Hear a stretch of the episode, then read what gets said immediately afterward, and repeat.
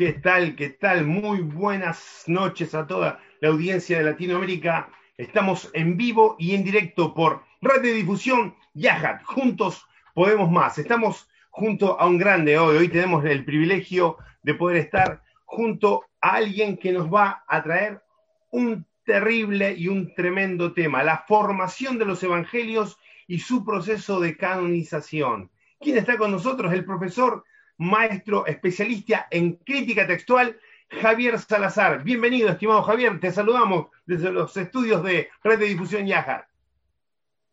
Buenas noches, Cristian. Buenas noches, mi gente. ¿Cómo están todos?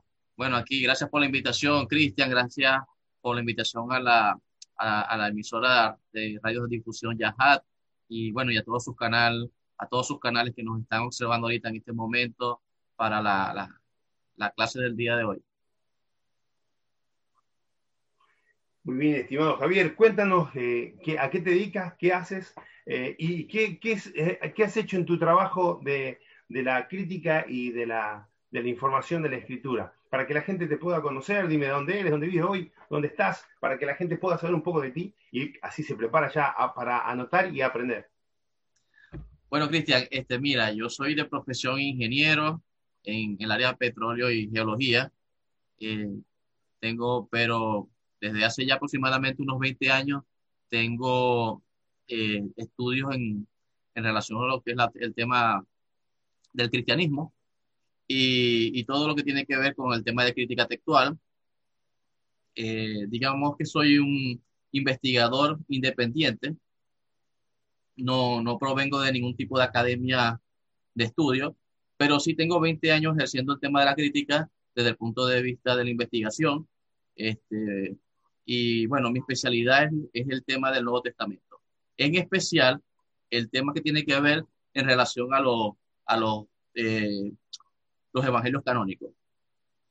Eh, y bueno, de eso quiero hablar un poco acerca del día de hoy. Lo voy a enfocar desde el punto de vista de la investigación, desde el punto de vista de la crítica histórica, de la evidencia patrística, papirológica, y, y bueno, vamos a ver qué podemos avanzar hoy, qué información adicional este, podemos nosotros agregarle a todo lo que ya se conoce dentro de lo que es la academia científica y de investigación en relación a lo que es el Nuevo Testamento.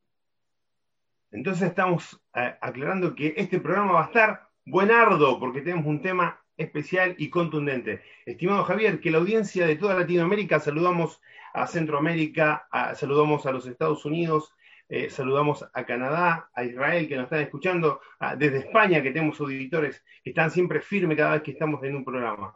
Así que bueno, Javier, te dejo con la audiencia, así podemos escucharte. Gracias, Cristian. Bueno, eh, el día de hoy vamos a hablar un poco, voy a tratar de abordar, por lo menos desde tres aristas, el tema de lo que es la formación de los evangelios. Aquí estamos hablando de un tema bastante complejo, se ha discutido por más de 400 más o menos años este tema que tiene que ver con el, el proceso de formación y origen de los evangelios. Y, y, hoy quiero hablar, solamente lo voy a tratar de enfocar desde tres puntos de vista. El punto de vista número uno va a ser desde la patrística, qué dicen los primeros padres de la iglesia, lo que se llaman los primeros padres de la iglesia, según el cristianismo, qué dice, eh, qué dicen los papiros, qué información nos arrojan los papiros ¿Y qué nos dice la otra eh, información que tiene que ver con lo que son las primeras listas canónicas? Las primeras listas canónicas, ¿qué nos dicen? Quizás no pueda abordar otro, otras aristas que quizás sean de bastante interés, pero lo podríamos hacer en otra, en otra ocasión, que es el tema de cómo fue su proceso exactamente de formación, pero en relación a, la, a las fuentes que se utilizaron, este, quiénes eran sus autores, si realmente eran o no eran los autores que hace mención cada uno de los evangelios, etcétera. No me voy a enfocar hoy en día de eso, sino me quiero enfocar dentro de lo que es la información que tenemos hoy en día palpable. Basada en esa información palpable, podemos quizás aproximarnos a, a ese proceso de formación que se conoce el proceso de formación de los evangelios. Este, a ver, ver aquí, ok. estas son las evidencias patrísticas, porque se conoce la evidencia de los primeros padres, en relación a, a lo que se llaman los evangelios canónicos. Recordemos que los evangelios canónicos son cuatro evangelios. Está Mateo, está Marcos, está Lucas y está Juan. Ahora, yo quiero saber qué dice, qué dice la información patrística en, en relación a cada uno de esos cuatro evangelios. Y la, y la evidencia patrística más antigua que tenemos es de Ignacio de Antioquía, que Ignacio de Antioquía este, es un padre que nació a mediados del siglo del siglo I y muere a, a comienzos del siglo II. Y él escribe varias cartas, ¿no? Eh, que se llaman las cartas de Ignacio a varias iglesias. Y dentro de esas cartas que se escriben, hay tres iglesias que él escribe, que se llama la iglesia de Éfeso, la iglesia de Esmirna y, y también le escribe una carta a Policarpo, donde hace mención de tres citas que tienen que ver con el Evangelio de Mateo. Eso aproximadamente se comenzó, esas cartas elaboradas, elaboradas por Ignacio se comenzaron a escribir aproximadamente a partir del segundo siglo. Ahora, ¿qué información tenemos nosotros en cuanto a lo que es el Evangelio según este Ignacio de Antioquía? Bueno, Ignacio solamente nos proporciona información de un solo Evangelio, en este caso de Mateo. Y la información que nos proporciona es la siguiente.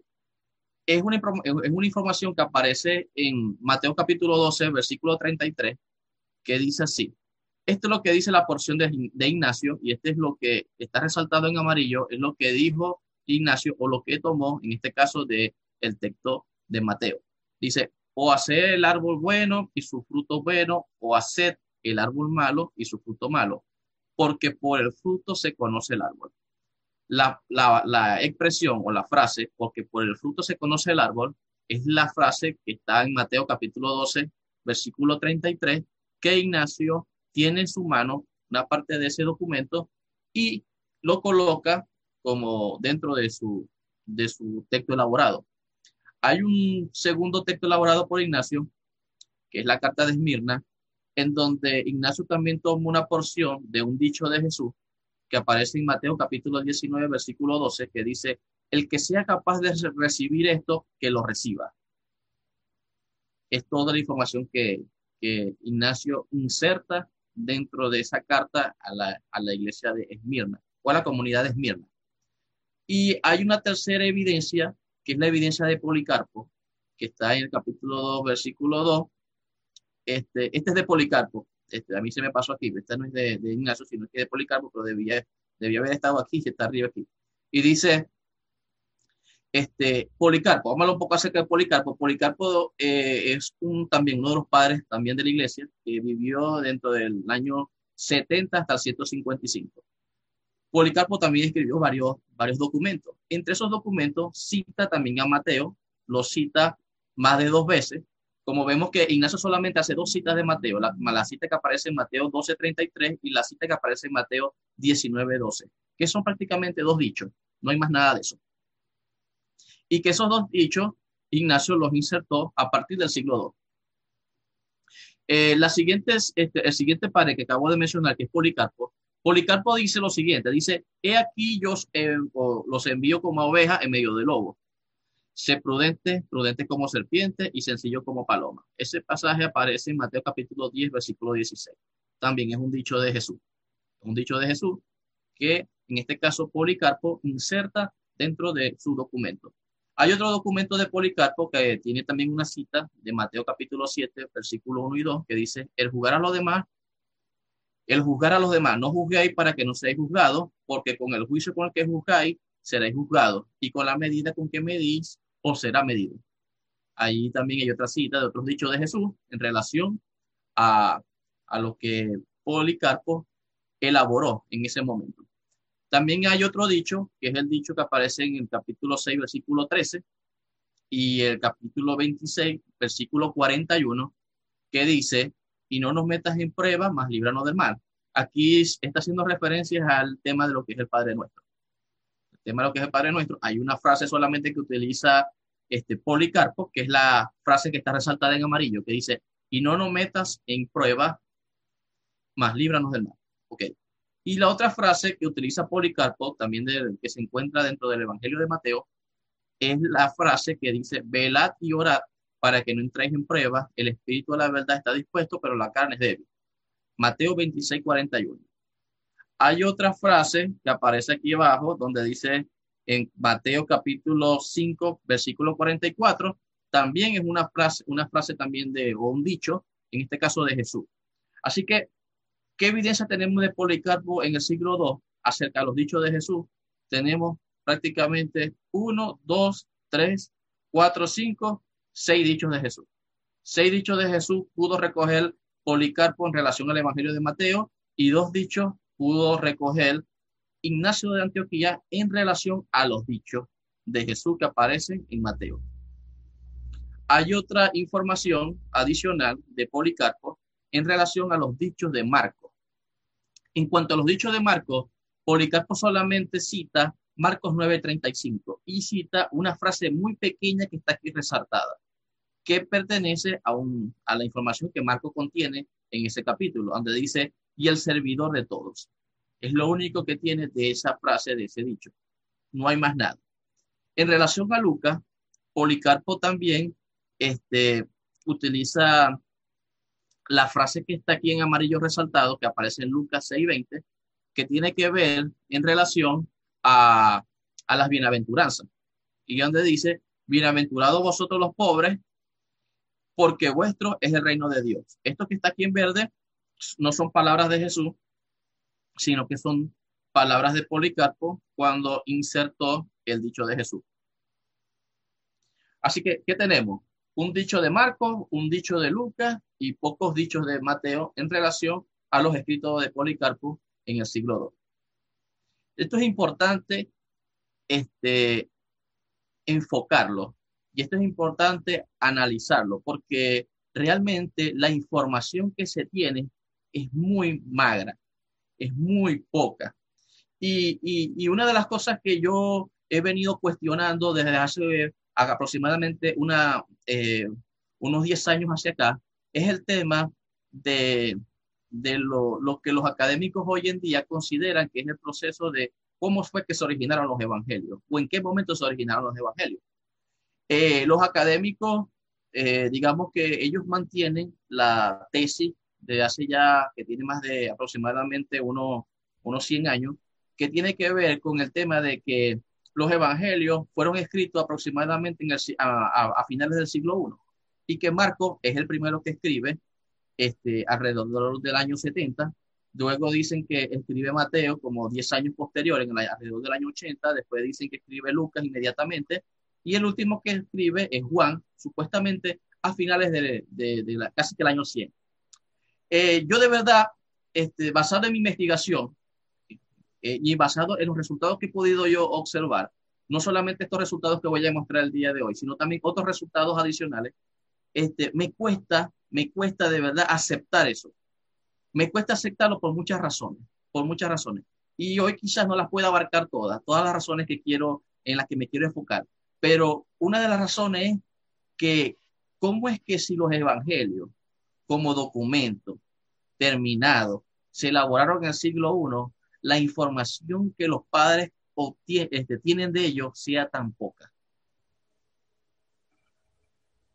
¿Cómo es que si Mateo escribe en el siglo I 28 capítulos, cómo es que lo que los primeros padres, los dos primeros padres, tienen son no más de 10 dichos en 28 capítulos? En 16 capítulos de Marcos, solamente Policarpo tenga una sola eh, eh, frase muy corta de, de, eso. ¿Cómo es que si Lucas se fue, fue escrito en el, en el siglo I, este, Policarpo sea el único que tenga información de Lucas y es solamente una información de las, de las bienaventuranzas, que por cierto, esa información no es original de Lucas, esa información es original de la tradición de Fuente Cruz que es la, que es la hipótesis que se maneja, que se conoce como la hipótesis de la, de la fuente, donde ellos, donde la, la, los académicos consideran de que la información que, que de dónde sacan Mateo y Lucas, este, la información que no tienen de Marcos. Ellos dicen que hubo un documento este, alrededor que se pudo haber escrito alrededor del año 70 que se conoce como el documento Q. Y ese documento Q es un documento de dicho que, que, bueno, que estuvo por allí y que este, Mateo eh, tomó ese documento, Lucas lo tomó y de allí este, elaboraron su, su, su texto, ¿no? Lo que se conoce como Evangelio. Este un poco también, yo, lo, yo eso, ese tema yo lo cuestiono también un poco, este, pero quizás hoy no pueda este, dar la respuesta completa a todo este tipo de cuestionamientos que estoy mencionando. Pero analizando la información patrística como información, eh, digamos que independiente de los, de los, de los textos este, canónicos, es muy poca la información que se tiene. O sea, no, se puede, no puede ser que unos documentos que ya hayan sido escritos aproximadamente unos 30, 40 años después de estos autores, ellos solamente tengan unos pocos dichos. Eso me parece, no tiene, no tiene mucho sentido desde ese punto de vista. Ahora, fíjate, cuando nosotros vamos al, cuando nosotros vamos al, al siglo II, este, hay otro, hay otro también, este, otro personaje llamado Marción, Marción del Ponto. Este es un gran teólogo que formó parte de las líneas, de la línea del cristianismo a mediados del siglo II. Marción se, se, se, se catalogó como un gran teólogo y Marción hizo unas propuestas bien interesantes en relación a lo que hoy tenemos que se conoce como el Nuevo Testamento. Marción es el primero que hace una elaboración, la primera elaboración, el primer ensayo que se conoció como el, Nuevo Testamento según Marción, donde Marción este, hace un Nuevo Testamento eh, inserta algunas cartas de Pablo e inserta este, una información que aparece en Lucas y que, y, que se, y que posteriormente se llama el Evangelio de Lucas. Ahora, hay algo que es importante de Marción, y yo también aquí me, me divorcio un poco con la idea de la idea de los académicos. Los académicos dicen esto. Los académicos dicen que ya Lucas existía. Fíjate, que ya Lucas existía, pero que Marción, escucha, escucha bien esto y cómo ve cómo este argumento se cae. Se cae solo, más adelante. Ellos dicen que ya Lucas existe para el tiempo de Marción.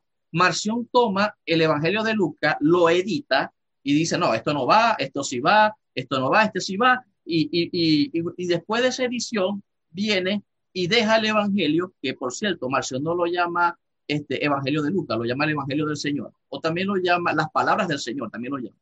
Y, y resulta que Marción, en el documento que tiene en la mano, en vez de dejar los capítulos completos de Lucas, solamente deja a partir del capítulo 3 hasta el capítulo 24, con algunos agregados y otras cosas que no están. Fíjate, el capítulo 1, 2 no lo tiene Marción, porque según los académicos dicen que el capítulo 1 y 2, Marción lo sacó. O sea, el, el capítulo 1 y 2 estaba ya elaborado, pero Marción lo sacó, porque eso ya estaba elaborado en el siglo 1 según los académicos. Ya te vas a dar cuenta de que eso no es así. Y que Marción no editó un documento. Marción lo que hizo fue que tomó de la poca información que ya existía de lo que se conoce como el Evangelio de Lucas. Marción no editó ninguna, en ningún momento ningún documento. No hay prueba de que Marción haya editado un evangelio ya terminado. Eso no existe. No hay evidencia de ninguna manera que confirme de que Marción tenía el Evangelio terminado de Lucas y que lo haya editado. Ahora, lo que sí es cierto es que Lucas no estaba terminado, eso sí es cierto, y Marción lo que tiene es una porción de lo que, lo que es Lucas, y eso es lo que él deja como evangelio dentro de su propuesta llamada Nuevo Testamento. Eso sí es, eso sí es cierto. Ya te lo voy a, y ya lo vamos a corroborar con otros padres. Luego viene un padre que este padre, este es un, un, padre que este, vamos a decir, es el caballo de batalla, vamos a llamarlo así, el caballito de batalla, que utilizan los académicos, especialmente los académicos cristianos, que tiene que ver con un personaje llamado Papías de Iriápolis y Arápolis.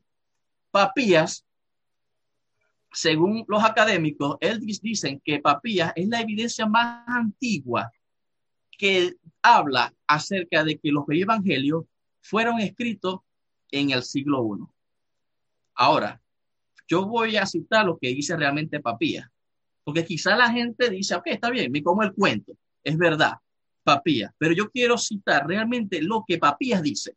Y si realmente Papías en algún momento ha dicho que estos evangelios fueron escritos en el siglo I. Y, cito a Papías, que por cierto, Papías nació aproximadamente, estas son fechas fecha, este, entre el año 70 y muere aproximadamente en el año 155. O sea que estamos hablando de un escrito de, del siglo II, lo que pudo haber hecho Papías. Dice así, siendo ya obispo de Iriápolis, Papías escribió un tratado en cinco libros titulado Explicación de los dichos del Señor.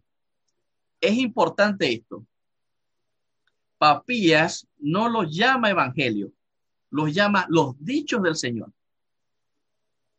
Si los evangelios hubiesen estado terminados, él hubiese dicho sin ningún problema los, el, evangelio de, de, Jesús, el evangelio del Señor, el evangelio de Cristo. No, él dice los dichos del Señor.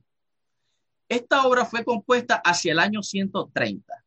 Según resulta, según resulta de la referencia en que en ella se hace, este, eso supuestamente se elaboró durante el gobierno de Adriano. Eso lo dice el fragmento 11. Aquí hay una propuesta hipotética de cuándo supuestamente se elaboró ese documento. Según este primer autor, dice que es, él fija la composición entre el año 117 y 139. Hay otro autor, un segundo autor que dice Adam von Harnatt, dice que esa composición fue aproximadamente en el año 140. Y hay un tercer autor, Pierre, dice que fue en el año 150. O sea, que estamos hablando de fecha prácticamente a mediados del siglo II. Ahora, ¿qué dice el capítulo 5 de Papías en relación a los dichos del Señor? Dice así, hay una cita de Papía en relación al Evangelio de Juan, a lo que se conoce hoy en día como el Evangelio de Juan. Dice, el Señor dijo, en la casa de mi padre muchas moradas hay, porque todas las, todas las que, a ver, ¿cómo dice aquí? Porque todas las que son de Dios, que provea a todos como una morada adecuada, como dice su palabra, que el Padre da a todos una parte, según cada uno es o será digno. Eso lo dice Papía citando un dicho de Jesús en relación al Evangelio de Juan, capítulo 12, 2. Pero fíjate que Papías no lo llama Evangelio, dice dichos de Jesús. Son los dichos del Señor. Hay otra cita en Mateo capítulo 22, 10 que dice, en el que se reclina lo que festeja siendo invitados a la boda. Ese es otro dicho también de Jesús que aparece y, y Papías lo cita. Otra de las cosas que son, es importante también saber dice así, entre los fragmentos que Eusebio nos ha transmitido de la obra de Papía, se encuentran dos observaciones sobre los dos primeros evangelios que arrojan luz sobre su origen. Con respecto al evangelio de Marcos, dice Papía. Esas son palabras de Eusebio, no son palabras de Papía. Recordemos que no existe información de Papías original. Lo que nosotros leemos de Papía hoy es una cita que Eusebio, como historiador, como el gran historiador del cristianismo, cita de Papía. O sea, las palabras son de Eusebio. O sea, Eusebio pone palabras en boca de Papía, vamos a llamarlo, vamos a decirlo así.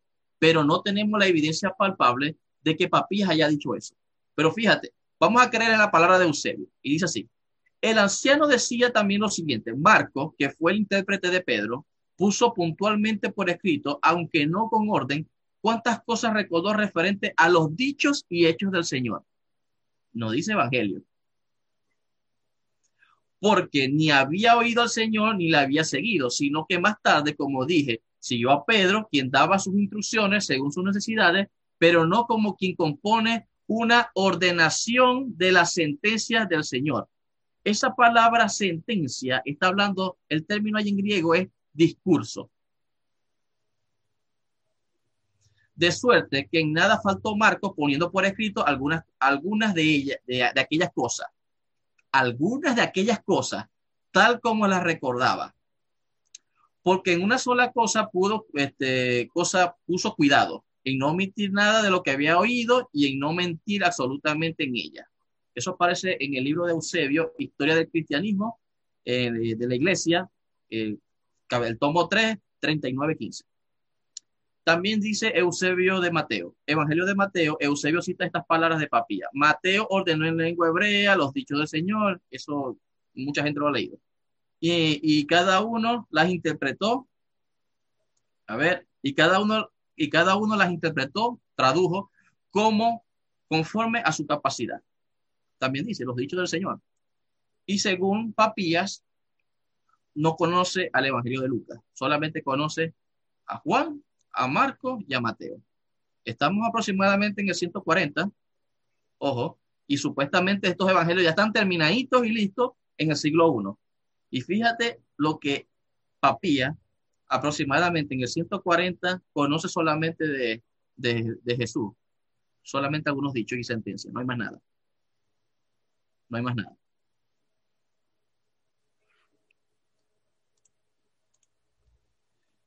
Justino Mártir de Roma, año 140.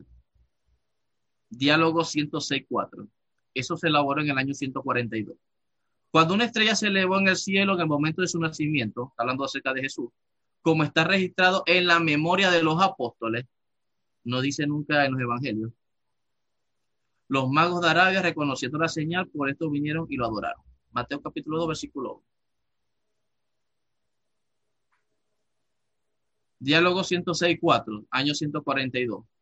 Solamente lo que es una frase de Marco muy corta. Marco capítulo 3, verso 16 y 17. No hay más nada. Diálogo 103.8, año 142.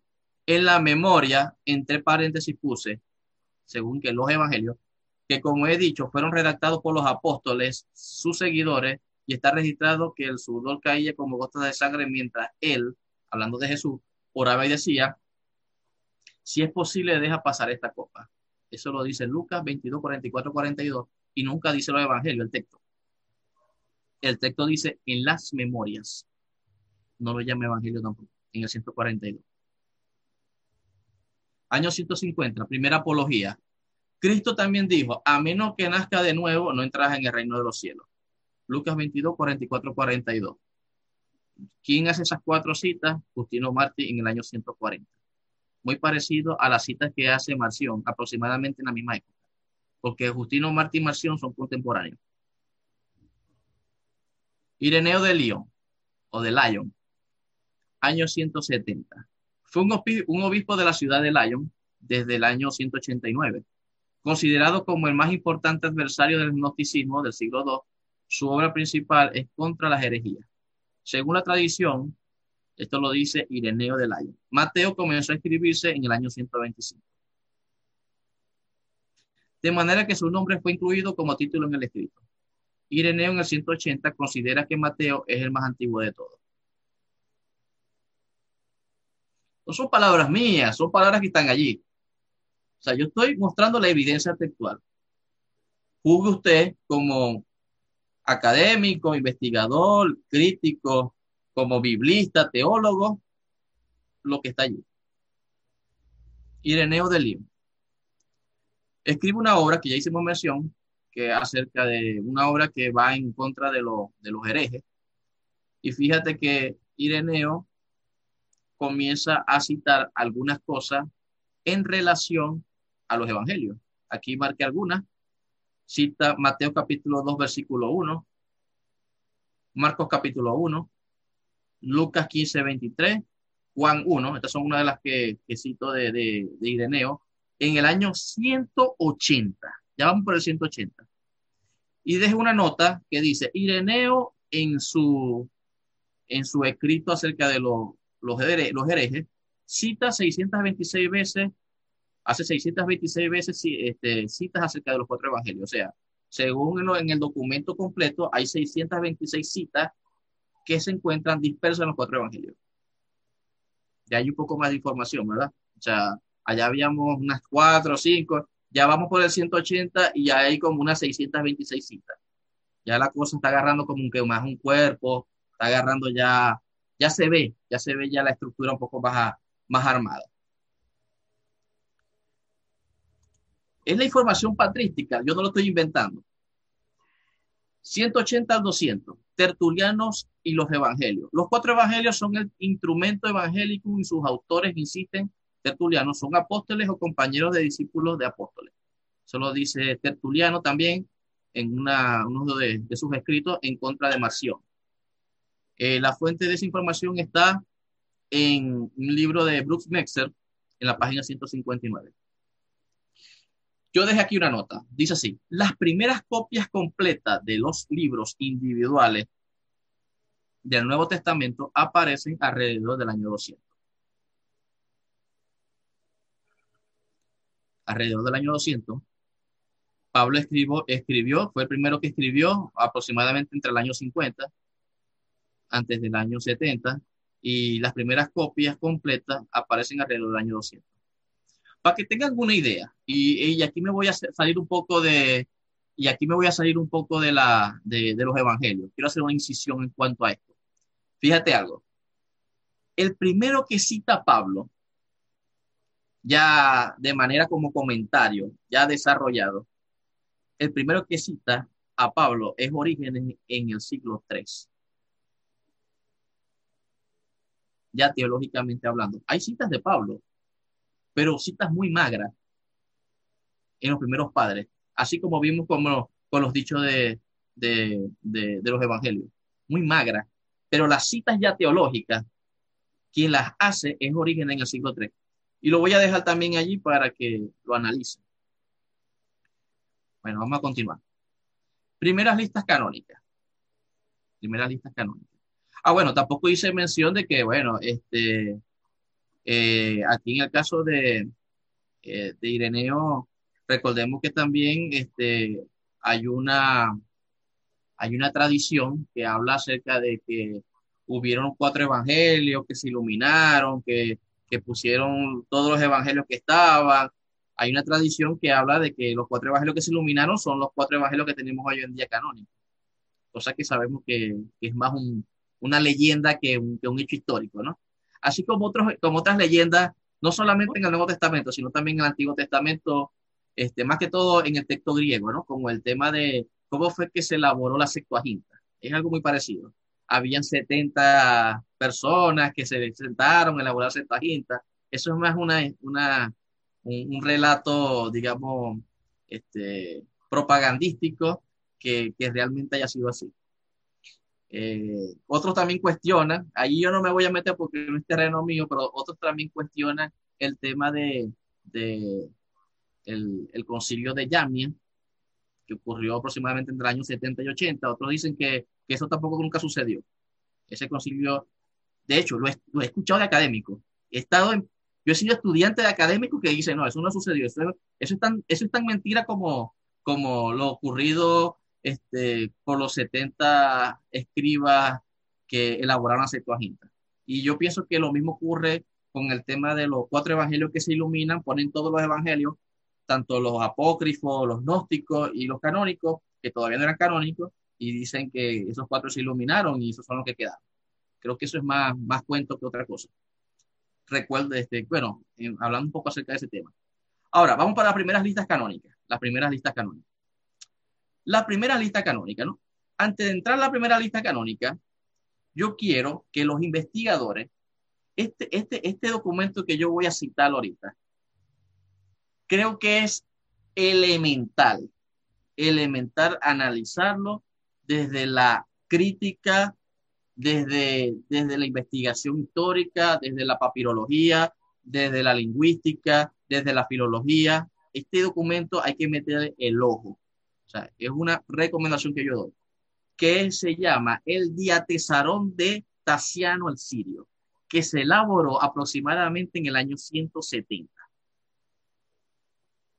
Este documento se elaboró 10 años antes que estos que están aquí. Ireneo de Lyon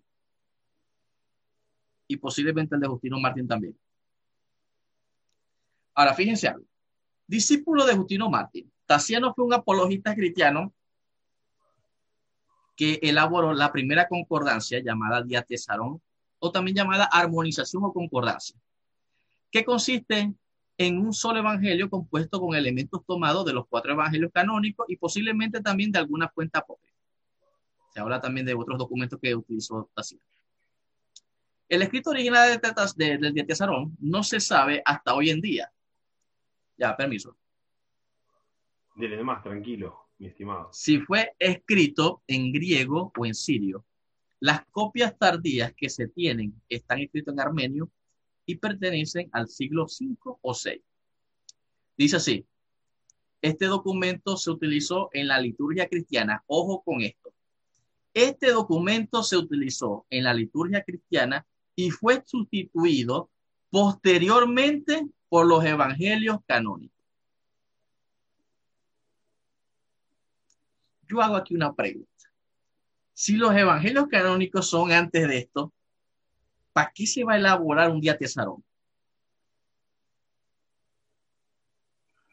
O sea, si los evangelios ya existen, supongamos que hipotéticamente aprobando la hipótesis de los académicos, que dicen, no, los evangelios se elaboraron en el siglo I, está bien, ya, listo.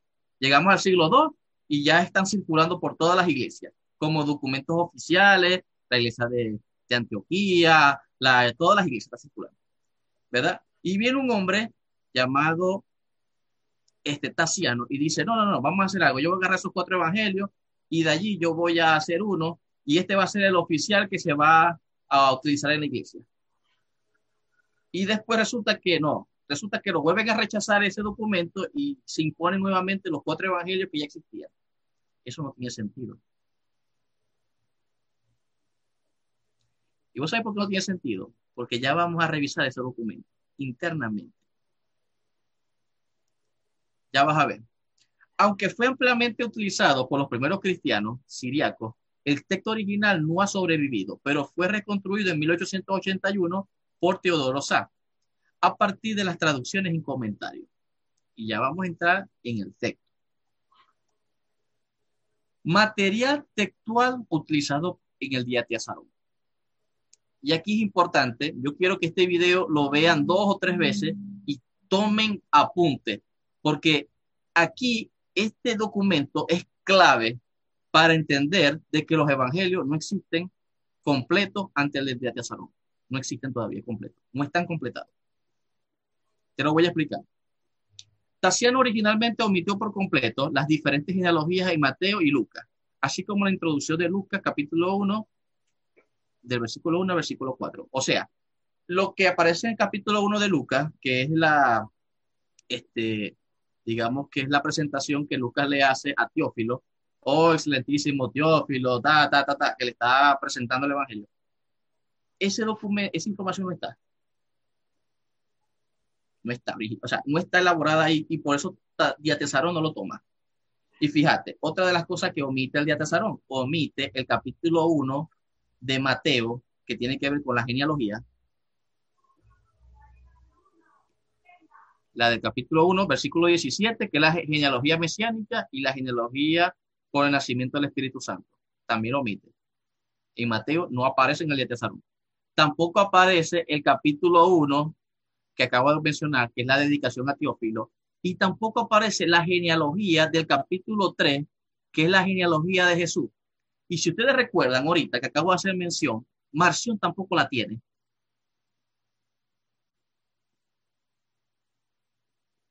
Marción, que elaboró el documento de él basado en la información de Lucas, tampoco tiene en su documento la genealogía de Lucas y del diatesarón tampoco la tiene.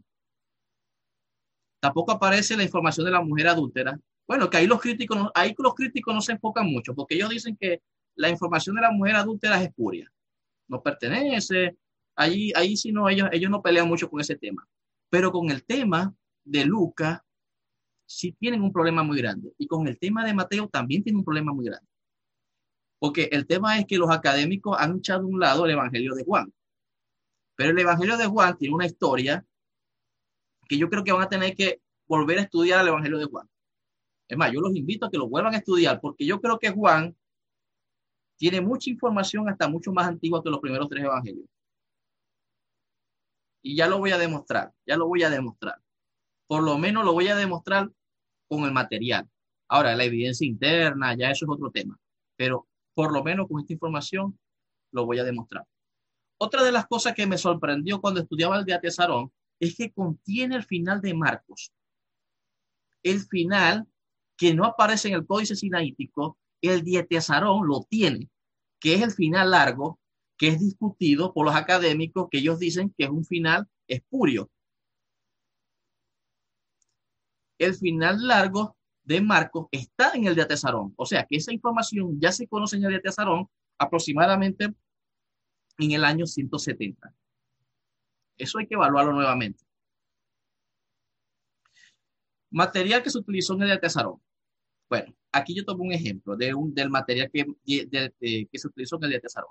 La perícopa del ciego Bartimeo, según el relato de Marcos 10:46, el cual es sanado, el cual es sanado, ¿no?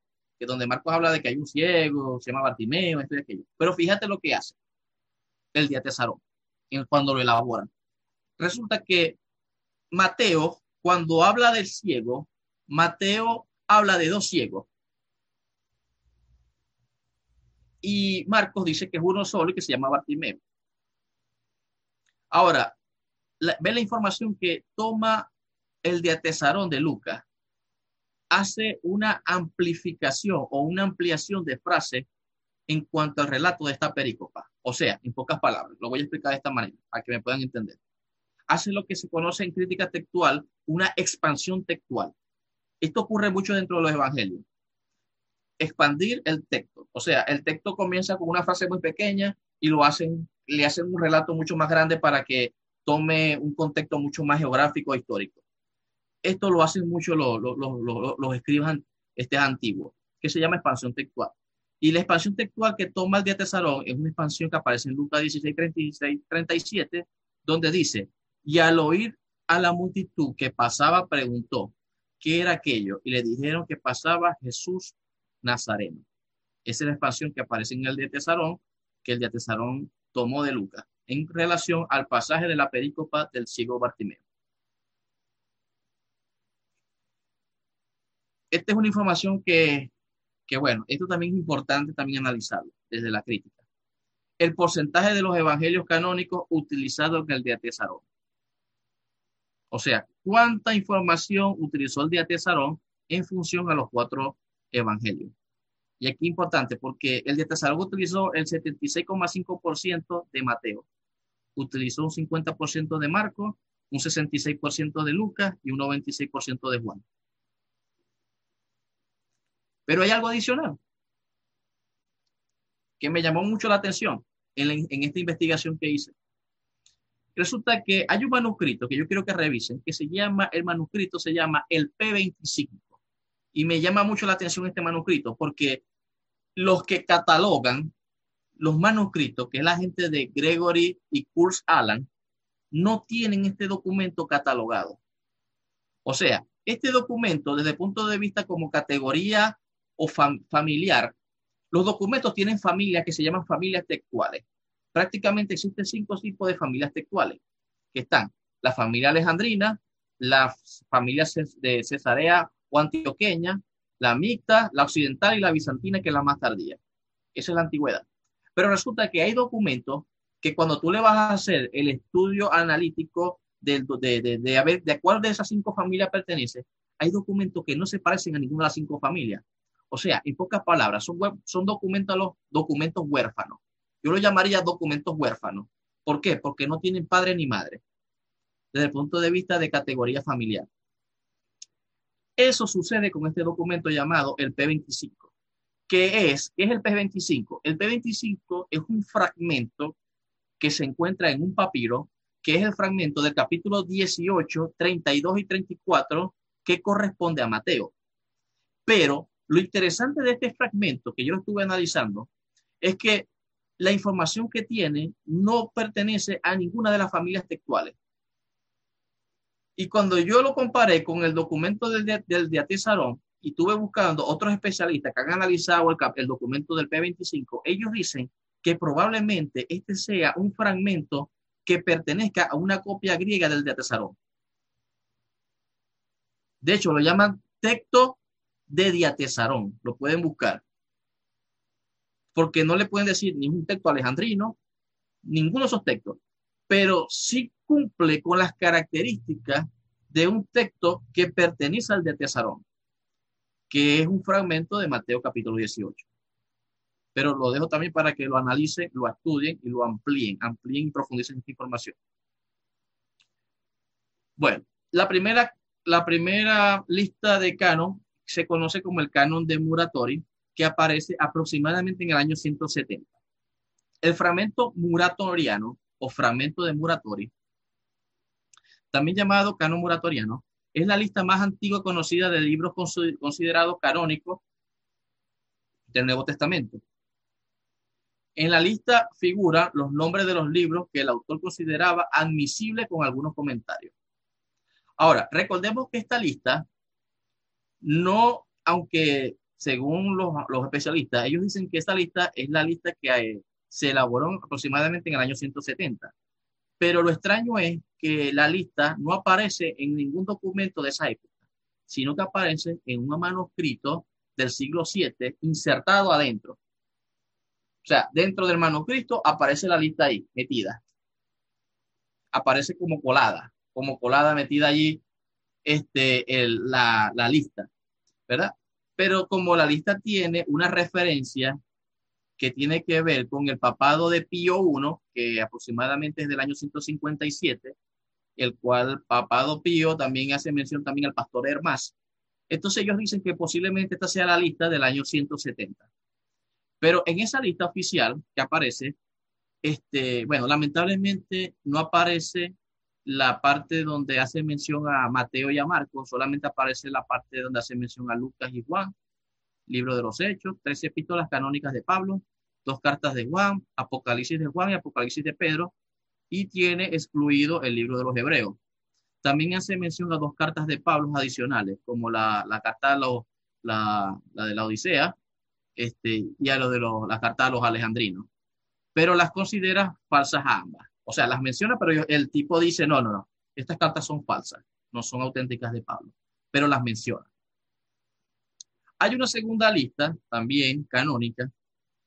Fíjense algo, ¿no? En esta primera lista, aparentemente, si nosotros damos por porque, o sea, que estén en la lista, aunque parece la, el fragmento ese está perdido, donde aparece la información de Mateo y Marcos, este, pero si aparece la de Lucas y Juan, entonces probablemente Mateo y Marcos, Lucas y Juan sea el orden de este canon. O sea, el canon que se hace mención aquí en el año 170 conserva el, el, digamos que el orden tradicional, que es Mateo, Marcos, Lucas y Juan.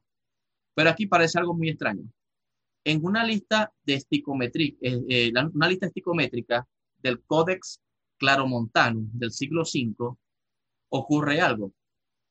Ocurre que el orden de los evangelios cambia. Y tenemos que en el, evangelio, el orden de los evangelios es Mateo, Juan, Marcos y Lucas. O sea, no, no, no mantiene el orden tradicional que, que sí mantiene el canon de Muratori. Y eso también hay que, hay que revisarlo, ¿no? Hay que revisarlo en cuanto a esa información. Aparte de eso, la lista también comprende también algunos apócrifos, como la tercera epístola de Pablo a los Corintios, los Hechos de Pablo, el Apocalipsis de Pedro. Asimismo, conserva textos de otros escritos, como la carta de Bernabé y el pastor del Mas. El pastor del Mas también se encuentra en el Códice Sinaítico, y fíjense que posteriormente ese documento o esa carta también quedó excluida canónicamente hablando. Aquí, este es un print de pantalla que le hice a la, que le hice al, al, manuscrito y aquí aparece este, la mención de los cuatro evangelios. Aquí dice evangelio y aquí dice según, este, según Mateo, según Juan, según Marcos, según Lucas. Lo pueden revisar. Eso, esa información está en el catálogo de manuscrito del Códice Claro Montanos. Esa información está por internet, la pueden corroborar. La evidencia papirológica. Quiero tocar la última parte de esta ponencia, la evidencia papirológica. Aquí voy a hablar un poco de lo que es la información estadística que se tiene hoy en día. ¿Cuál es la evidencia hoy en día? Hasta hoy en día, hasta el año 2020. Es la siguiente. Número total de papiros en relación al Nuevo Testamento. Esto es lo que tenemos hasta hoy en día encontrado, descubierto. Bueno, en la actualidad existen 129 papiros. Recordemos que el papiro es el material más antiguo en donde se comenzaron a escribir los primeros, o donde se comenzaron a elaborar los primeros textos en relación al Nuevo Testamento. La información más antigua se encuentra en este tipo de material que se conoce como papiro. Y hasta hoy en día tenemos 129 papiros. La mayoría de los papiros son papiros muy fragmentados, muy fragmentados. O sea, hay papiros que, no sé, 5 por 5 centímetros y hay otros que son hasta casi que un catálogo. Pero la mayoría están casi que en su totalidad destruidos. Se conservan frases, un versículo, dos versículos, no hay más de eso. Bueno, aquí hay algo bastante interesante. De los 129 papiros, hay 24 papiros que son de Mateo, un número bastante elevado. De Marcos se tienen tres papiros, hasta hoy en día encontrados. De Lucas se tienen 10 y de Juan se tienen 30. El resto de los papiros, que son 62, corresponden a las cartas de Pablo, libro de Hechos, Apocalipsis, etcétera, etcétera, etcétera. La información los cuatro evangelios representa el 51% de la evidencia encontrada hasta ahora desde el punto de vista papirológico. Y el otro 49% corresponde al resto de los escritos del Nuevo Testamento. O sea, aquí estamos hablando de que hay bastante información, aunque fragmentada, hay bastante información este, hoy en día este, en relación a lo, al resto de los documentos del Nuevo Testamento. Eh, pero que la información que más abunda papirológicamente son los de los cuatro evangelios. O sea que los cuatro evangelios aparentemente circularon muy rápidamente después que se, fueron, se, terminaron elaborando.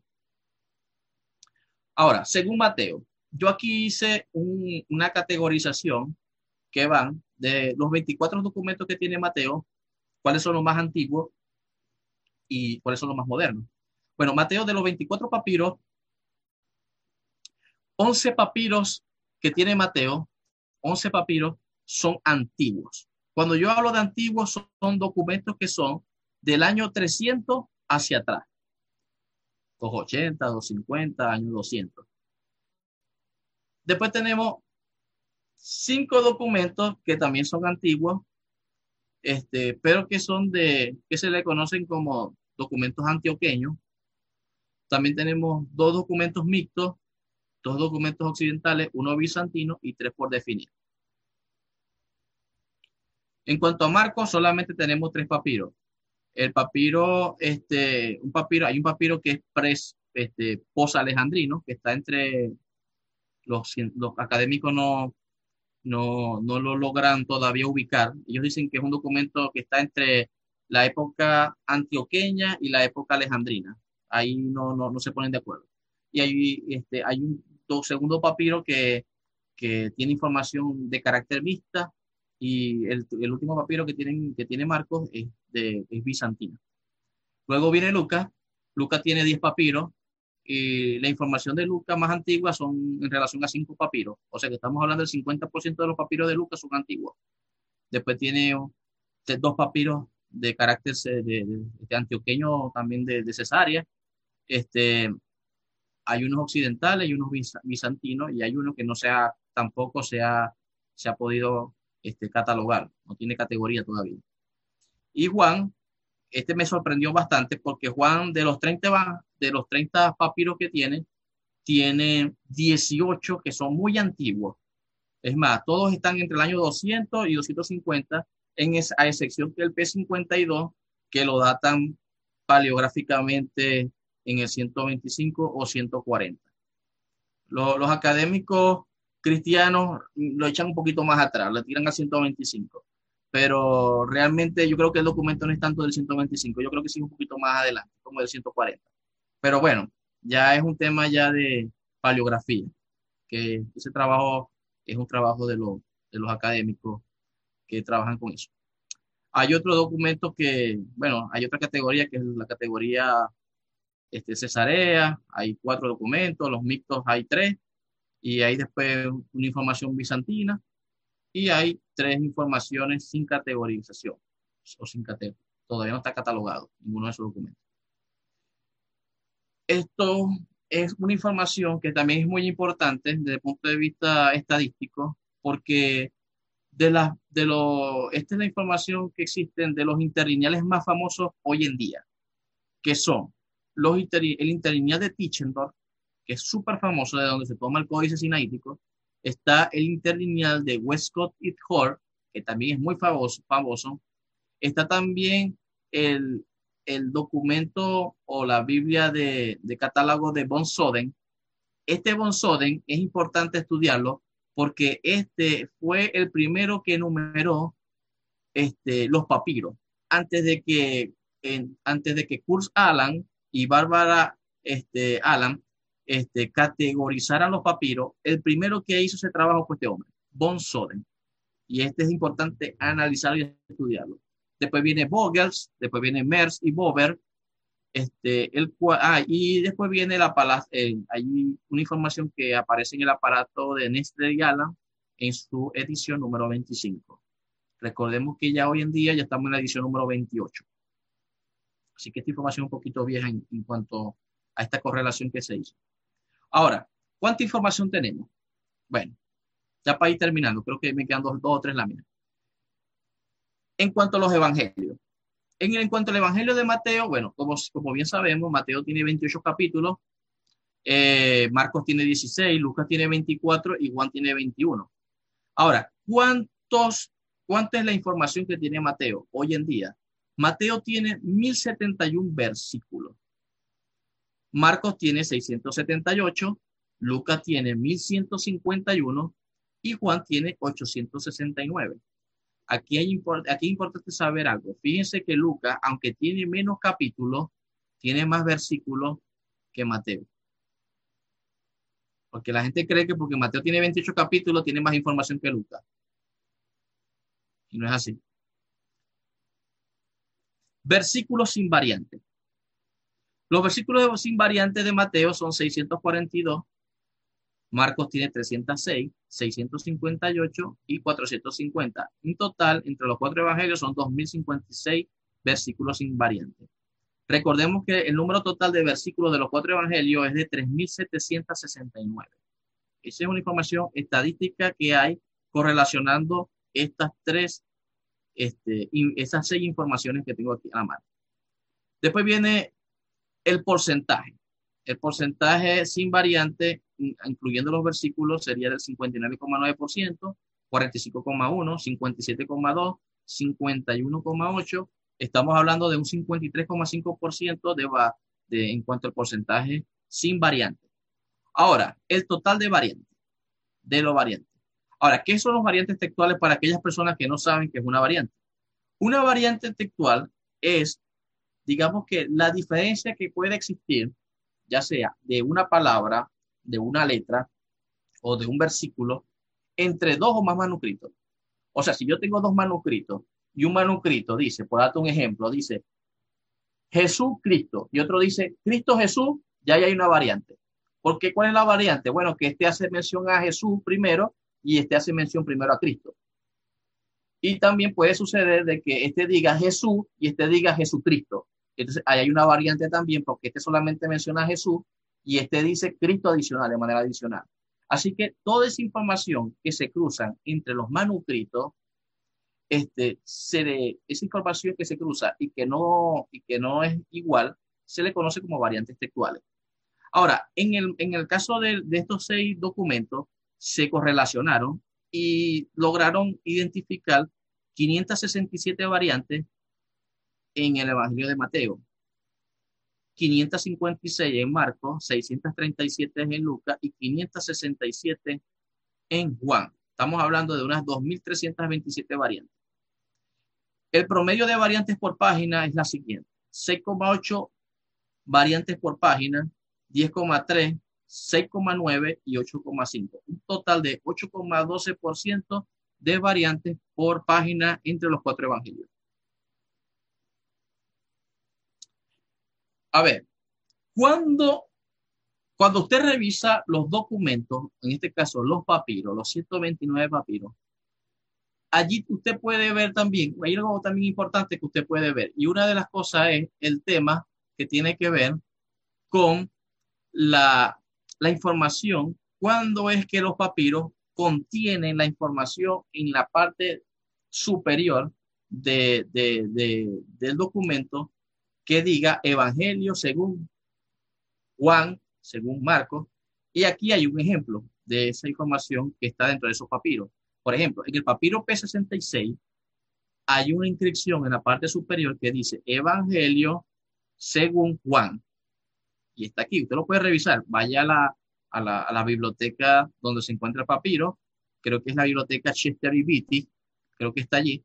Y usted revise este documento que se ve bastante bien, se ve bastante, yo le hice un, un de pantalla y allí puede ver la inscripción que dice Evangelium según Juan. Y este es un texto o un papiro que está datado paleográficamente en el año 250.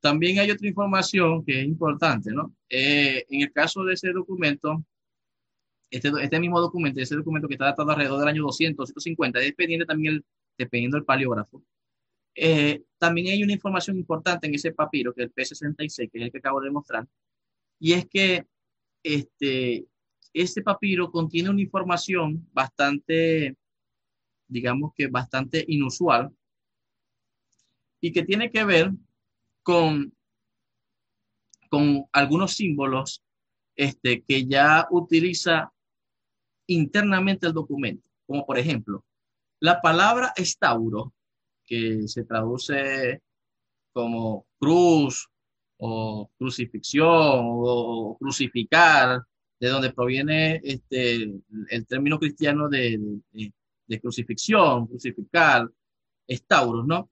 Eh, que el cristianismo lo interpreta de esa manera.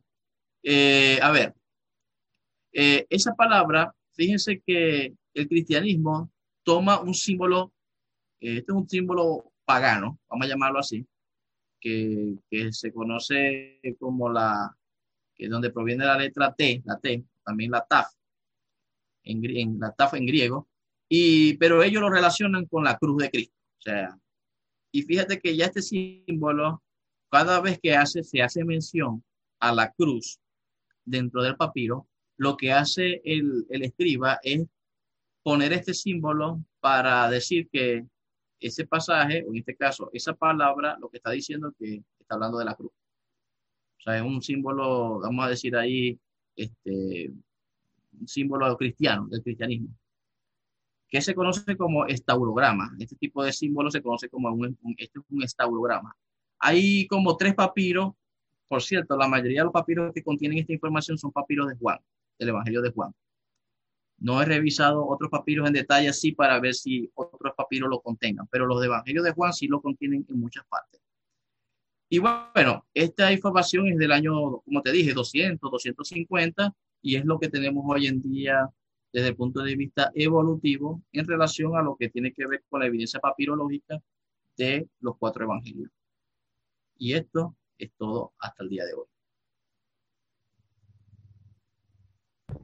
Muy buena la clase, estimado Javier, muy buena. Ahora te digo, hay como 100 preguntas. hay muchísimas preguntas, mi estimado. Yo estaba, recién llevaba 10 minutos y ya habían 15 preguntas.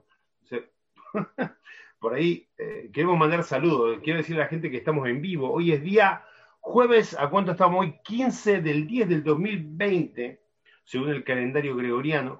Estamos de Rosario, Argentina, en vivo, junto a un enlace de Chile y con nuestro estimado Javier Salazar. Estamos en las redes, en vivo y en directo por Red Difusión Yaja. Somos una plataforma para poder informar, para poder enseñar, para poder compartir. No representamos a ninguna denominación religiosa. Estamos acá para poder compartir enseñanza y poder aprender de todo y con todos. Ahora, quiero mandarle saludos a Manuel Caballero, Ronald Salazar, Viviana Casal, Douglas Román, María Núñez, Hebel Morales, Julio Minaya, Claudia Milena, Kefa Cárdenas, Herly Mendoza, Emi Gago, Harris de la Cruz, Maritza Lema, John Álvarez, Ani Morales, Mr. Mendoza, Linda Janet Samanés, Julio Valero, Graciela Araujo, Oscar Rodríguez, Lucy González, Rolando Eduardo Ávila. Son gente que está constantemente siempre atornillada ahí para poder eh, aprender y poder escuchar cada programa que estamos haciendo. Son filas auditores de red difusión Así que muchachos, esto estuvo buenardo, hay un montón de información para poder repetir, para poder volver a ver una y otra y otra y otra vez. Vamos a las preguntas, ¿qué dice mi estimado Javier? Bueno, vamos a ver si las podemos responder todas. No sé si vamos a llegar a leer todas, son. eso también. Eso. Son muchísimas. Yo último lo como toda la noche, pero mañana hay que trabajar. Escucha. Dice Jimena Martínez de Colombia, ¿existe alguna evidencia sobre el verso donde dice que José pensó abandonar a María porque supo que estaba embarazada? A ver, cuando hablamos de, evidencia, ¿a qué tipo de evidencia, no? Porque, eh, bueno, hoy lo que podemos solamente mostrar es la evidencia más antigua patrística y papirológica. Si nos basamos en la evidencia papirológica, eh, el papiro P01, que es un papiro del siglo III, que habla de Mateo, que habla del Evangelio de Mateo, eh, tiene elaborado el capítulo 1 del versículo 1 al versículo 25. Y ahí está prácticamente la información que tenemos hoy en día. O sea, tal cual como la tenemos hoy en día, este, la genealogía de Jesús según eh, la línea mesiánica de, David y la elaboración del 18 al 25, que es la, el nacimiento de, Jesús este, desde la concepción virginal de, María. Eso también ya está elaborado en ese papiro, lo pueden revisar. Este, y bueno, esa es la información que está allí, por lo menos papirológicamente. Ya cuando hablamos ya de códices pergaminos del siglo IV en adelante, ya eso ya está más que elaborado porque ya se ha discutido teológicamente el tema de Jesús y su proceso de divinización. Pero la información, como te la estoy presentando, desde el punto de vista papirológico y patrístico, los, los padres no hablan nada acerca de la, del nacimiento de Jesús. Por lo menos los primeros padres. Los otros hay padres posteriores que sí, hacen mención del nacimiento de Jesús, pero los primeros, primeros padres no dicen nada de Jesús, cómo fue su nacimiento. No, de hecho, de hecho, la idea de la, la hipótesis de Marcos en cuanto a, a, hacer el primer evangelio que omita el nacimiento de Jesús es por esas razones, porque todavía eso no estaba elaborado en, sus primeros, digamos, en su primer proceso en cuanto a lo que es el proceso de redacción. Muy bien. Estimados, dice Elena Borjas de México, saludo a la República de México. ¿Por qué habla Lucas del primogénito Jesús? ¿Es que hubieron más hijos de María? Mira, el tema del primogénito el, tema del primogénito es una inserción, que se hizo desde el punto de vista de los documentos en siriaco. Realmente este, nunca se habla de primogénito en los manuscritos más antiguos.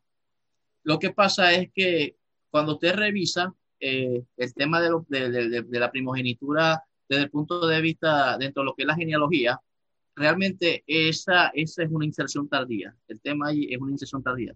Este, solamente aparece el tema de la primogenitura, aparece solamente en códices siríacos y no en los códices griegos que son los más antiguos. Bien. Bueno, acá sigue siendo lo mismo. ¿Por qué todas las religiones cristianas, menos la católica, reconocen la presencia de los hermanos de Jesús? Eh, fíjate algo, ¿no? Eh, el cristianismo nunca tuvo problemas desde, primitivamente hablando de reconocer la idea de, que Jesús tuvo hermanos. Eh, Pablo, si utilizamos a Pablo como uno de los primeros que elabora los documentos de, en relación a lo que hoy tenemos como Nuevo Testamento, Pablo siempre dice que Jesús es más este, nacido bajo la carne y, o sea, para Pablo no tiene, no hay, no hay problema con el tema de, del nacimiento, ¿no? Otra de las cosas también es que tú te pones a ver este, vuelvo y te repito, el tema de Marco en relación a omitir el tema del nacimiento porque eso no se discute. En los primeros siglos no hay discusión de que Jesús sea, de que Jesús tenga hermanos, no hay ese tipo de discusiones. De hecho, por eso es que no hay elaboraciones en relación a eso, ni, ni teológica ni nada. Todo el mundo sabía que Jesús tenía varios hermanos y la tradición también lo dice, lo confirma, Santiago, etcétera. O sea, ese tipo de problemas por lo menos en los primeros siglos no, no, no lo hay. Luego sí se comenzaron a presentar porque, bueno, ya Jesús comienza a tomar otras características ya posteriores que, que bueno, no, no, no permiten que, que tenga hermanos y le comienzan a quitar los hermanos. Pero ya eso es otro, ya es tema de otra cosa. Pero, pero en anterior, dígame. No, no, lo empiezan a abortar tradicionalmente. Sí, sí, sí. Pero la tradición más antigua no tiene problema. O sea, de hecho, reconocen a, a Santiago. Los escritos, los escritos de, de Josefo hacen mención de un tal Simeón, este, que huye con un grupo de, de, de, judíos que creía en el Mesías, de Jesús como el Mesías, cuando ocurre antes del año 70, aproximadamente como en el año 64, ellos huyen a una, a una área que se llama Pela, este, y ellos regresan después que Jerusalén es destruida en el año 70, como en el año 73, 74, después que Masada también es destruida, ellos regresan nuevamente a Jerusalén y dicen que si ese Simón o Simeón este, era primo de Jesús. Y, él había quedado, ese, ese, ese personaje, él había quedado, este, digamos que, de líder después que Santiago muere. Santiago cuando muere, que era el hermano de Jesús, cuando Santiago muere, según la tradición, quien queda este, después de Santiago como líder del grupo este, judeo este, mesiánico, vamos a utilizar ese término, este, en Jerusalén, es ese Simón o Simeón, que habla Flavio José. Bien. Dice Carlos Barragán de Ecuador. Saludo al ombligo del mundo, dijo un amigo. Ahí donde está SB. Saludos, eh, Carlos Barragán. Dice, ¿por qué si en ningún lugar se identifica a Jesús como soltero? ¿La iglesia lo considera así e impone el celibato? Bueno, lo que pasa es que me están, haciendo, muchas preguntas, más que todo teológicas, ¿no? Las preguntas siguen siendo teológicas. Y, no es mi, digamos que no es mi, fuerte en ese sentido, en dar respuestas teológicas más que, más que evidencias textuales. Y, bueno, de verdad que no te sabría responderla, porque si te doy una respuesta te la voy a dar de acuerdo a mi, percepción. Y no es, no es, mi, o sea, y no es, no es la idea. Pero si me hacéis una pregunta en relación a lo que acabo de, exponer, yo te podría responder porque ya es mi, fuerte desde el punto de vista académico, científico. Pero esas son respuestas más teológicas, de verdad. No, no, no puedo entrar en ese detalle porque no soy teólogo como tal. Soy más investigador en ese sentido. Muy bien. Amos Hidalgo, de México. La tradición siempre ha dicho que Marcion editó el Evangelio de Lucas. ¿Es correcto? Sí. Sí, la tradición siempre lo ha dicho porque recordemos que quienes escriben los documentos son los que vencen. Y quien venció fue el grupo que está en contra de Marción. Yo no estoy diciendo que Marción sea el bueno de la película. Yo lo que estoy diciendo es que obviamente desde la, desde la trinchera de los vencedores ponen a Marción como el malo de la película en decir de que Marción editó el documento de Lucas pero la evidencia textual que acabamos de ver, por lo menos la evidencia patrística y textual, hace ver claramente de que Marción no edita algo que está terminado. No lo edita. Y yo quiero enfatizar aquí en algo, me quiero enfatizar. Fíjense esto. Los, los, todos los documentos del Nuevo Testamento, todos, los 5.400 manuscritos del Nuevo Testamento, ninguno está datado por radiocarbono 14. Le tienen miedo al radiocarbono. No se quieren meter con el radiocarbono 14 porque saben que las fechas se les van a correr. Y lo están datando solamente paleográficamente, que la paleografía no es una datación absoluta, es muy subjetiva.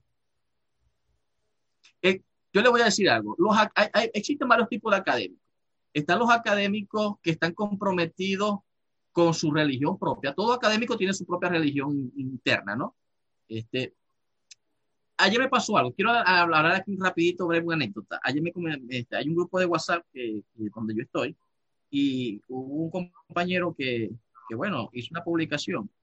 Resulta que en la década de los años 9, 1980, por allí, eh, recordemos que eh, hace, en la década de los años 40 se hizo un descubrimiento magistral, que es el descubrimiento de los rollos de mal muerto, y donde se consiguieron aproximadamente uno, lo que, o sea, ya construido aproximadamente unos mil documentos, entre esos documentos completos y fragmentarios. Eh, hay una cueva que, que supuestamente se había conseguido un documento o una porción, un fragmento que, que un papirólogo llamado O'Callaghan, un papirólogo español, este, consideró que ese fragmento pertenecía al Evangelio de Marcos. Y si eso era cierto, fíjate esto, si eso era cierto, teníamos entonces por lo menos a un Evangelio elaborado alrededor del año 70, que es lo que siempre ha querido los académicos cristianos. Y yo, y, o sea, yo no tengo nada de, eh, del cristianismo en tal, ni con el cristianismo en tal. Lo que estoy diciendo es que si somos académicos, si somos investigadores, debemos ser imparciales, separar nuestra fe, porque cada quien tiene su propia fe, pero dedicarnos a ser objetivo en cuanto a los resultados, no importa que sean lo que sea. Yo de allí yo parto de esa idea. Yo separo mi profesión y mis estudios académicos de la fe de lo que yo a lo que yo creo, porque yo soy un hombre de fe también. Yo tengo, o sea, yo tengo también mi propia fe, pero yo separo eso. Yo me desvinculo de ese tipo de ideas. Y, entonces, fíjate, O'Callaghan, para poder buscarle, digamos que la idea de que el Evangelio de Marco había sido escrito en el año 70 o alrededor del año 70, por ese descubrimiento que se hizo en, en los rollos de Mal Muerto, bueno, muchos, muchos académicos de esa misma línea dijeron que sí, que sí, que era un fragmento de Marco, de un marco elaborado. Posteriormente, hace muchos años, realmente hace uno, hace, no sé, como unos 5 o 6 años, se le hizo un estudio de que se llama el estudio de fibra textual papirológica a ese documento. ¿En qué consiste ese estudio? Lo que consiste en, esto. Resulta que cada papiro tiene características propias de, de, de, de, o sea, de él. Él tiene sus características, propias que tienen que ver con la, la, fibra o el tejido de cada papiro. Cada papiro tiene su propia línea de tejido, como, o sea, de, fibra, pues, de fibra textual eso, son, eso se le llama el ADN del papiro. O sea, esa fibra textual no se repite en otro papiro, en ningún papiro en el mundo. O sea, es como tu, tus líneas que se te, tus expresiones en tus manos, que son expresiones únicas. Resulta que se hicieron pruebas acerca de la fibra de ese documento y lo compararon con otros documentos, como ese era un documento que estaba muy fragmentado, lo compararon con otros documentos que estaban allí, que se habían conseguido en el mismo lugar, y se dieron cuenta que a la final ese documento no pertenecía a Marco sino que pertenecía a un documento que se conoce como el texto de Enoch. Y cuando lo unieron, el texto de Enoch, con ese documento de Marcos, como que supuestamente era de Marcos, coincidieron las líneas de la fibra, como si fuese un rompecabezas. ¿Y qué sucedió? Se cayó la hipótesis de O'Callaghan, gran especialista en papirología. O sea, yo tengo aproximadamente unos 15 a 20 años estudiando el tema de los evangelios. Y esto quizás hoy es una pequeña información de lo que yo podría mostrar mucho más adelante. Pero mi, mi, mi hipótesis planteada es que los evangelios, primero no lo elaboró una sola persona, lo elaboraron varias personas en un proceso de redacción muy largo y que este, no se elaboró en el siglo I. O sea, el, evangelio, no ninguno de los evangelios se elaboraron en el siglo I. Es mi punto de vista de acuerdo a la, a la investigación que he hecho desde hace mucho tiempo. Tanto patrística, textual, interna, externa, eh, eso es lo que yo veo. No veo ah, algo elaborado en el siglo I. Ahora, que haya información del siglo I es otra cosa. Pero elaborado desde el punto de vista de puño y letra, no. Es lo que yo veo. Bien, estimado Javier, ¿qué opinas sobre la fuente Q? Mira, la fuente Q. La fuente Q es una propuesta, una propuesta que nació, es la propuesta, digamos, que moderna para que, que da respuesta a, al tema de cómo se elaboraron los sinópticos. La fuente Q, lo que plantea la fuente Q como hipótesis, que recordemos que eh, el documento Q es un documento hipotético. Ahora, ¿Qué es lo que es el documento Q hoy en día? El documento Q es este. ¿Qué es lo que dice la hipótesis? La hipótesis dice lo siguiente, que Marcos es el primer evangelio y la información que tiene Mateo y Lucas, que ellos tienen entre ellos dos, que Marcos no tiene, eso pertenece a Q, o sea, al documento Q, porque supuestamente Mateo y Lucas utilizaron un documento que existía entre las comunidades que se llamaba documento Q, que era referente a dichos de Jesús, y que ellos toman o este, comen de ese, de ese documento, pero que Marcos nunca conoce a Q, y por tanto, la información que Mateo y Lucas tienen como documento, información este, filial y que Marcos no tiene, es lo que es Q hoy en día. O sea, hipotéticamente es lo que Marcos no tiene, pero Mateo y Lucas sí tienen en relación. Que sea cierto o no sea cierto, bueno, es la, es la hipótesis más aceptada, aceptada y, y de verdad que es, es, este, se puede cuestionar desde muchos puntos de vista, pero bueno, ya ahí tendrías que profundizar más cómo lo puedes cuestionar el tema de Q, porque tendrías que plantearte otras, otras interrogantes y derribar, derribar a la fuente Q como hipótesis no está tan fácil desde el punto de vista de la investigación. Pero eso es lo que Q ofrece como respuesta hoy en día en cuanto a la elaboración de los sinópticos. Y una de las cosas que, ahora, ¿en qué es lo que yo, yo veo entre Q que, que, o sea, en qué es lo que yo me discrepo de Q como documento en esto? Los especialistas dicen que Mateo y Lucas comieron de Q, cada quien tomó de Q, ok. Pero que ellos dos no se conocieron.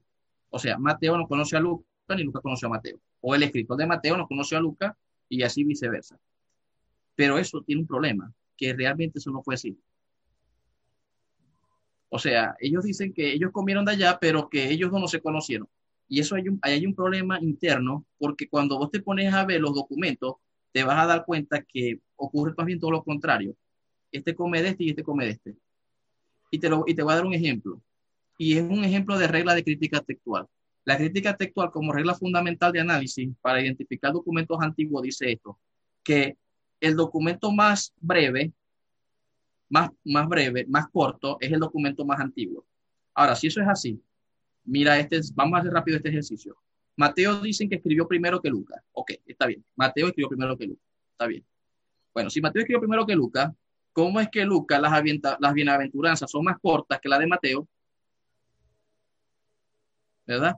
En cuanto a lo que es, eh, como dicho, si vos te pones a ver las, las bienaventuranzas de Lucas, son mucho más cortas que las de Mateo. Y si Mateo escribió primero que Lucas, ¿cómo es que las bienaventuranzas de, de Mateo son más largas que las de Lucas, que son más cortas? Otro ejemplo. El Padre Nuestro de Lucas es mucho más corto que el Padre Nuestro de Mateo. Y si Mateo escribió primero, ¿cómo que el Padre Nuestro de Mateo es más largo y el Padre Nuestro de Lucas es más corto? Y así sucesivamente. Estoy dando rápido dos ejemplos aquí. O sea, que eso allí para mí no tiene sentido. Estos documentos se cruzan en algún momento y se comienzan a intercambiar información. O sea, es lo que yo considero que, que, que, que es lo que yo puedo observar entre los documentos. Pero se cruzan información en un proceso de elaboración continua, que en algún momento llegó a su final. Ahora, fíjate algo. Aquí hay una pregunta que hay que hacerse. Si los documentos fueron elaborados en el siglo I, ¿cómo yo puedo datar un documento? Un documento se data a partir de qué? A partir de cuando se comienza a elaborar la información o cuando ya se termina la información. Yo tengo este libro y yo lo comencé a escribir en el año 2009. Fíjate. ¿En qué momento yo comienzo a datar este libro? ¿Cuando yo lo saco en la, editorial o cuando lo comienzo a escribir? O sea, cuando lo tengo terminado. ¿En qué momento yo puedo decir este libro lo dato para tal fecha? Me imagino que cuando ya la editorial me, ponga, me le ponga fecha al libro, ¿verdad? Y cuando me pone fecha porque ya el documento está terminado, ¿verdad que sí? ¿O no? Exacto. Ahora la pregunta es, si el documento está terminado en el siglo I, entonces, ¿por qué los académicos dicen que hay muchos pasajes que están insertados en el siglo II? ¿Cómo me vas a datar vos un documento en el siglo I si hay muchos pasajes que todavía en el siglo II, en el siglo I no existen? Y ellos mismos saben que los pasajes no existen en el siglo I. O sea, hermano, la única forma de datar un documento es terminado, no a media. Seamos serios. O sea, seamos serios académicamente hablando, seamos serios. Así como somos serios para datar la documentación del, de los textos del Antiguo Testamento, porque los académicos ahí no dicen nada. El problema está en el Nuevo Testamento. El problema no está en el Antiguo Testamento. Te voy a explicar. Los académicos están muy de acuerdo de que Isaías está compuesto en tres partes. Y ellos te dicen, hay un Isaías que se elaboró en el siglo 8 antes de Jesús, hay otro que se elaboró en el siglo 6 y otro que se elaboró un poquito más acá. Y dicen, bueno, hay que tres Isaías, está el proto Isaías, deutro Isaías, trito Isaías. ¿Es o no es? Exacto. Y así hay muchos textos. En Génesis, en toda la, en toda, y oh. las adaptaciones siempre se hacen por perícopa, por secciones. Yo puedo decir, esta información es muy antigua de Jesús. Esta información es, por ejemplo, la cena, la, la, lo que nosotros llamamos cristianamente, la cena del Señor que aparece en los evangelios, eso es antiguo, porque eso es de Pablo. Y si Pablo elaboró eso en los años 50, cuando se introdujo eso en los evangelios, lo que nosotros llamamos la cena pascual, eso es antiguísimo, o sea, eso es antiquísimo dentro de lo que es el, el, documento. Y yo puedo datar esa información, pero es la información solamente. Yo no puedo datar el documento completo, los 28 capítulos. Así que las dataciones se hacen por secciones. Las dataciones no se hacen por documentos completos. Muy bien, Javier. ¿Qué opinas, una, una opinión personal, de qué evangelio se escribió primero, según vos? Mira, sería, porque estamos hablando de hipótesis documentarias, no algo concreto. Hipótesis, sobre todo, del documento Q. Sí, que eso se da en los primeros años de, teología. Pero. No te, sabría, no te sabría decir qué documento se escribió primero. O sea, yo te puedo hablar de secciones que se pudieron haber elaborado primeramente, de secciones, pero de documentos primero no. Eso es imposible saberlo. Yo te puedo hablar de secciones. Por ejemplo, el bautismo de Jesús es muy antiguo.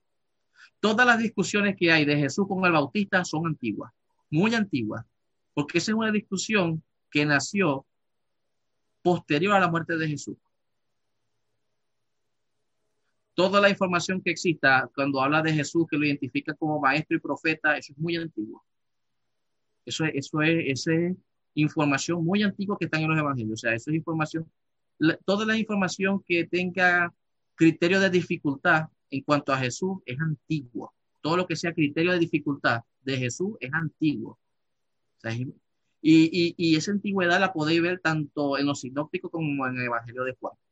De hecho, hay una cosa que me llama mucho la atención. Los sinópticos son muy errantes dentro de lo que es proceso, en todo lo que es en relación a lo que es geografía, localización y tradición judía. La tradición judía en los sinópticos es un desastre. Es un desastre. Un hombre llevando un cántaro, una mujer que puede divorciarse. O sea, ¿cómo es eso? ¿Cómo es que o sea, ¿cómo es que hay una mujer que puede divorciarse y casarse con otro? Eso no se ve en la tradición judía. Eso, judíamente no es. Eso es romano, pero judío no es. Entonces vos decís, ya va. ¿Cómo es que hay una mujer en el libro de Marco? En el libro de Marco hay una mujer que puede, tiene la potestad de divorciarse y casarse con otro. E, eso, desde el punto de vista de ley judía, no es. Ahora, en la ley romana, la mujer sí puede pedir carta divorcio y casarse nuevamente. Pero en la ley judía eso no, no puede, no, no, no, no pudo haber acontecido. Entonces, ahí tú te das cuenta que realmente corresponde a, tradición antigua, una tradición que sea antigua y otra que no sea a una tradición antigua, que sea un poco más, más, más, más, más de acuerdo a, su, a, su, a su tiempo, pues, siglo II, siglo III. Eh, por ejemplo, si tú me preguntas, a ver, ¿qué es antiguo? Bueno, yo creo que el tema de la muerte de Jesús es antiguo, es bastante antiguo, el tema de la muerte. El tema de la resurrección no. No es tan antigua.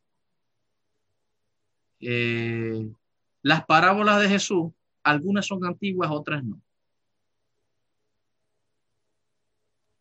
Y así, o sea, cada quien tiene su trato especial, cada, cada pericopa tiene su trato especial en cuanto a antigüedad. Por eso es que los evangelios yo los identifico desde un punto de vista de estratificación. Los documentos vienen estratificados, vienen por, el, por periodo. Esta información es mucho más antigua, hay una capa mucho más moderna, hay otra pericopa que la va cubriendo mucho más moderna y así sucesivamente. Y ese esa integración de toda esa información es lo que hoy tenemos como evangelio. Evangelio. Pero, o sea, el trato de los evangelios es así, por, por secciones, por estratos, por, por perícopa, por parábola. tienen, hay que hacerle un, o sea, el análisis muy, muy seccional. Y, y, Juan tiene mucha información antigua, mucha. De hecho, para mí la información de Juan en cuanto a lo que es el tema de, de la muerte de Jesús, para mí es más antigua que los sinópticos. Es antiquísima, es antiquísima. Y una de las cosas también es que fíjate que tenemos 30 papiros de Juan y de Marcos solamente tenemos dos. O sea, y si te pones a analizar los, los papiros de Juan, la mayoría todos son antiguos, no pasan del 250. O sea, hay una información muy valiosa en Juan. Lo que pasa es que a Juan, desde hace un tiempo para acá, lo han venido dando, un lado. Pero Juan, o sea, tiene una información muy valiosa. La información que nos da Juan, histórica y geográfica, es genial. Los sinópticos tienen un desastre con la, información geográfica. No saben dónde queda Belén, no saben dónde queda Nazaret. Eso es un desastre que tienen. No saben dónde poner eh, a, a, Jesús, no lo saben ubicar. O sea, en cambio tú ves a Juan y Juan tiene una información de, pareciera que de primera mano. O sea, la información de Juan es muy precisa, muy buena, este, por lo menos desde ese punto de vista las datas de los días, de las lunas, las secuencias lunares. Sí, sí, este, hay una información de Juan. Sí, hay una información de Juan muy rica, muy rica. Los dos jóvenes, todo. Sí, sí, tiene. Uf, hay un montón, es buena temática esa. Lo que pasa es que es como, como lo, hemos estado diciendo hace un tiempo con algunos eh, estimados Javier, que, que a veces cuando uno ve algunas cosas internas en el libro, y tú dices, no, pero es que los académicos dicen tal cosa, pero para, en el libro interno dice tal cosa y te abre mucho más el panorama para entenderlo. De hecho, como tú dijiste, está más plasmado en una primera persona. Lo que pasa es que hay interpolaciones que para mí, vuelvo a, a un análisis propio, ¿no? De una investigación propia, creo que las dataciones fueron, las interpolaciones de Juan son muchas, muchísimas, y que también son muy posteriores y han cambiado algunas cosas de, del lugar de relato, nada más. Pero hay mucha data muy precisa en cuanto a la geografía, sobre todo en ese, en ese evangelio. La última pregunta, mi estimado, para ya no, no cansarte tanto, ¿eh? te tenemos ahí. lo que pasa es que la gente te quiere exprimir, quiere más, quiere más. ¿eh? es importante esto y, queremos saludar a la gente y gracias por estar, porque hay que estar tiempo ahí atendiendo y escuchando y aprendiendo, es porque la gente tiene necesidad de aprender. Y no es un tema muy común y que se trate mucho. El estimado Amos, el profeta Amos de México. estimado Amos, saludos, te saludamos. ¿Se puede encontrar el día Tesarón en español? Mira, la información, hay una información, este, digamos que me escriba al grupo, vamos a estar en el grupo, Vamos, eh, hay una información que está en inglés muy buena. De hecho, de, esa es que yo eh, hice mi investigación.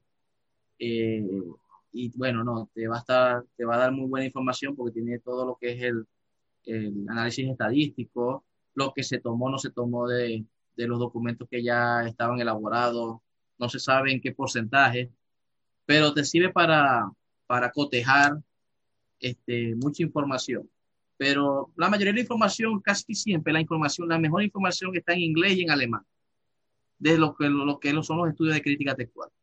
O sea, lamentablemente no pueden hacer yo en Alemania. bueno, para mí uno de los diccionarios griegos mejores que hay es el de Lothar Cohen, que es alemán, está traducido al castellano. Sí, sí. La bibliografía alemana es impresionante. Bien, estimado, te agradecemos eh, tu participación. Gracias por la enseñanza, gracias por los datos, gracias por dar un poquito de luz para que la gente pueda entenderlo. ¿Sí? Hay un montón de preguntas más, pero que no tienen que ver con el tema. Así que estas preguntas quizás el domingo, este domingo, haga un programa para responderlas. Tienen que ver con cuestiones de fe, de por qué, de la Trinidad, de por qué no aparece, por qué Pedro como piedra de la iglesia solo aparece en el Evangelio de Mateo. O sea, hay un montón de preguntas que a lo mejor no tienen que ver con la temática y no lo queremos tener, pero como te vamos a dejar invitado para otro programa, estimado Javier, cuando tú puedas, vas a poder dar otra parte de esta temática y profundizar en algunos otros tópicos que no tocaste hoy. Y la gente va a estar atenta porque lo vamos a promover por Radio Difusión Yaja. Estamos en vivo. No se olviden que estamos en vivo, estamos saliendo a distintas plataformas, así que luego de esto, eh, si hay más reproducciones, la gente empieza a preguntar más, hay un montón de cosas. Y queremos invitar a la gente que hay un anuncio para el domingo primero de noviembre. ¿sí? El fenómeno de los movimientos de Latinoamérica sobre raíces hebreas es algo que, eh, ha estado desconcertando a mucha gente. Esto no ha pasado nunca eh, eh, de esta manera tan masiva. a las 9 horas de Argentina, 21 horas de Argentina y Chile, 8 horas de Venezuela y República Dominicana, 7 horas de Colombia, Perú y México, 6 horas de Costa Rica, El Salvador, Guatemala. Invitado especial, el rabino Joseph Garmón. Va a estar tratando esta temática, así que le estamos invitando ya de antemano. Saludamos a toda la gente, a todos los estimados, ha estado toda Latinoamérica, ha estado desde Perú, Chile, Argentina, Uruguay, menos Brasil, que no le ha hablado ninguno ahí, vos no, no, he escuchado ninguno ahí en, el, en, la red de difusión que ha preguntado, pero de toda Latinoamérica te ha estado haciendo preguntas. Agradecemos, Javier, me gustaría que invites a la gente, si tienes un canal, algún lugar para estudiar, eh, que está dando clase o no, puedes explicarle un poquito de esto a la gente para que puedas tener información sobre el libro, si tienes para comprar el libro, dónde se puede conseguir. Da toda la información ahora porque la gente necesita también entender.